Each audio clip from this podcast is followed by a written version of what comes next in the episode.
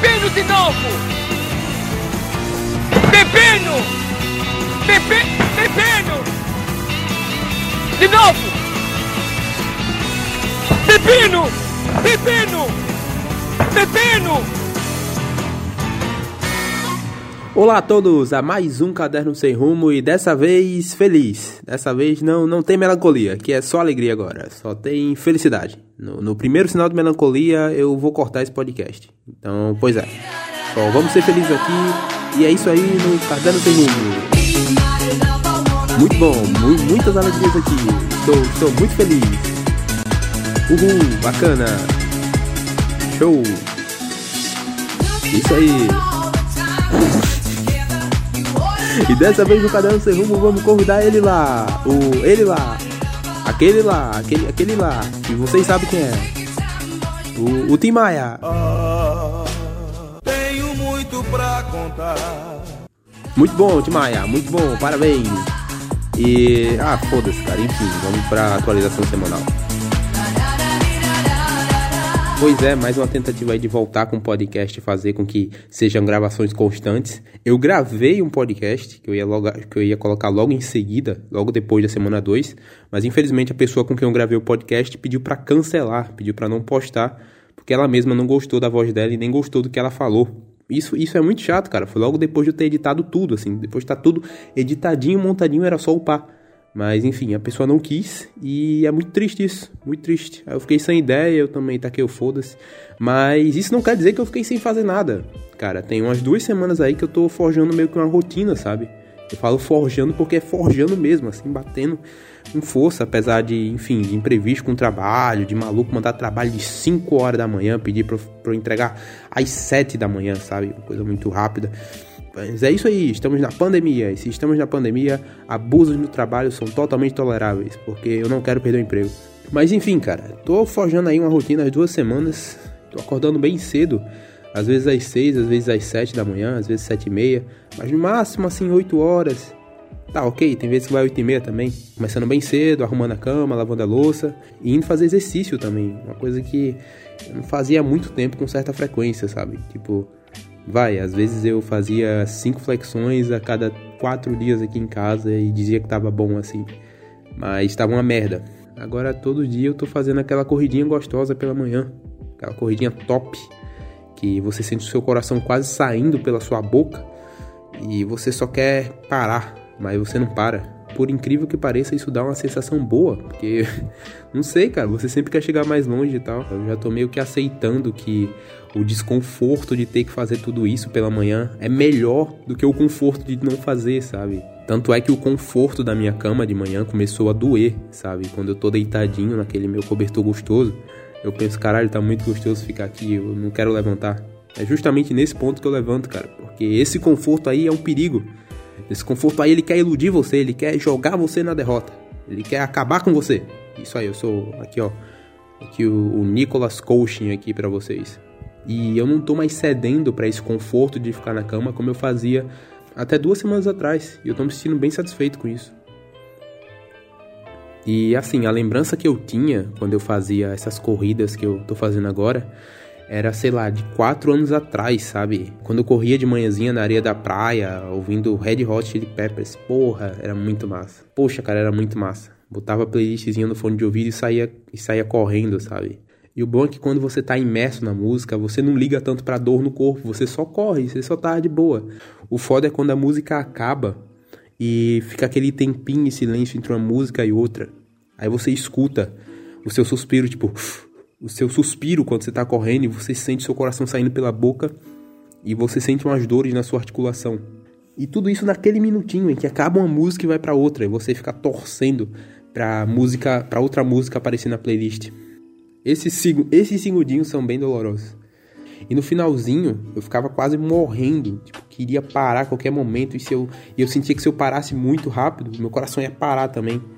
Mas mesmo assim eu não podia parar, porque eu tinha que chegar até a escadinha para a calçada, que era a minha meta. A minha meta é chegar até na escadinha, que ia me levar para a calçada da praia e daí eu ia ficar de boa.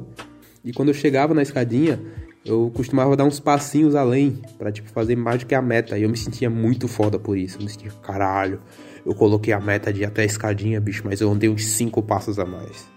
Eu sou o Zen Bolt aqui, o Zen Bolt dessa praia. E era muito bom, bicho. Eu já ficava no pique, assim, já ficava mais animadão pro resto do dia. E esse pique, essa, essa coisa, essa animação é o que eu tô sentindo aos pouquinhos enquanto eu tô montando a minha rotina, sabe? Sentir uma coisa boa da tarefa exaustiva que é correr, assim. Aliás, não só correr. Tipo, nesses, nessas últimas duas semanas eu também tentei outros dois esportes. Tentei o tênis de mesa, pô, com um colega meu, foi muito da hora. Mesmo demorando, sei lá, umas duas horas para aprender como fazer o saque na bola.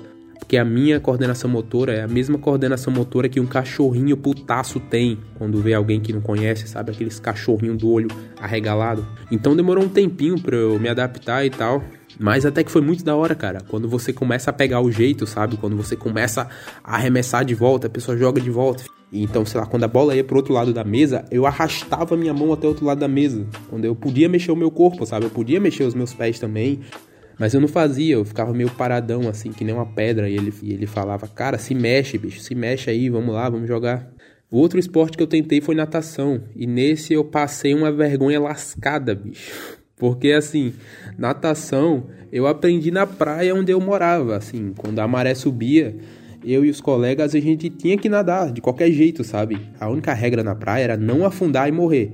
Então você podia fazer qualquer movimento desengonçado, sei lá, imitar um cachorro, começar a se debater, jogar as pernas para cima, qualquer coisa que não te fizesse afundar, cara. Então essa era a nossa única técnica para não afundar na praia. E é a técnica que eu carrego pra minha vida, assim, eu não afogado eu não morro, de jeito nenhum eu morro afogado. Cheguei lá com a bermudinha, eu não trouxe sunga, foi muito na hora, assim, eu vi a natação e disse, pô, eu vou nadar na piscina. Ele me viu com a bermudinha e ele falou, cara, você não pode entrar com essa bermudinha aí não. E eu falei, pô, cara, só nadar um pouquinho aqui não faz mal não, tipo, eu, vou, eu amarro aqui a bermuda, porque aí se eu for nadar a bermuda não cai, né? Tipo, eu fico com a bermudinha firme aqui. Enfim, depois de tanto conversar, ele acabou deixando e eu comecei a nadar fui de um lado, fui de uma ponta da piscina até a ponta mais funda, no caso. E enquanto isso, os caras estavam nadando também, é, do lado da piscina. Até que o treinador vai até mim, ele me para e pergunta se eu tô bem. E eu naturalmente falo: Não, cara, eu tô bem, tô tranquilo aqui, tô nadando também, que nem os outros e tal. E ele começou a me esculachar. E ele começou a esculachar a forma como eu tava nadando. Tipo, não, cara, você não pode mexer o pescoço assim, porque senão vai forçar a sua coluna. Você não pode mexer o seu braço dessa forma, porque desse jeito, daquele jeito e tal. Então faz o seguinte, você vai para aquele cantinho da piscina ali e você não vai para aquela outra ponta não, que aquela outra ponta é funda, então você pode se afogar. Então você vai ficar só naquele cantinho ali da piscina e você fica lá, beleza? E o maluco me tratou como se fosse uma criança de 5 anos com dificuldade para me mexer. Depois de uma manhã inteira na piscina, eu consegui fazer mais ou menos, vai, mais ou menos. Eu melhorei um pouquinho. Então, embora eu não conseguisse me manter 100% reto na minha trajetória, mas até que foi bacana, cara. E a coisa mais bacana que eu tô vendo no fato de eu montar minha rotina é que aquele vazio existencial que eu sentia quando eu acordava, quando eu acordava não, quando eu dormia, cara o vazio existencial que eu sentia quando eu ia dormir, quando eu deitava a cabeça no meu travesseiro e ia dormir, ele foi diminuindo. Na verdade, ele está diminuindo, né? Porque à medida que eu vou ocupando a minha cabeça com coisas para fazer durante o dia e quando de noite só me sobra o cansaço de um dia de um dia relativamente produtivo, eu fico o vazio perde espaço para satisfação, sabe? Você fica mais satisfeito que você fez alguma coisa no dia. E tá sendo bem bacana isso. Tá sendo, tá sendo bem legal. E eu tô me sentindo, eu tô me sentindo bem com isso, cara, de verdade. Obviamente não é perfeito, como eu disse lá no início, tá sendo, tá sendo bem forjado mesmo. Porque às vezes eu passo tempo demais numa coisa, ou às vezes o intervalo entre uma coisa e outra é muito alto, tipo, sei lá, eu boto um intervalo de 20 minutinhos, eu acabo passando 40 minutos, uma hora. Então tem essas falhas, essas distorções mas no geral tô bem satisfeito, cara. Tô bem satisfeito que eu tô dando um rumo, um que eu tô dando um rumo, né? Embora que, embora que bem devagar.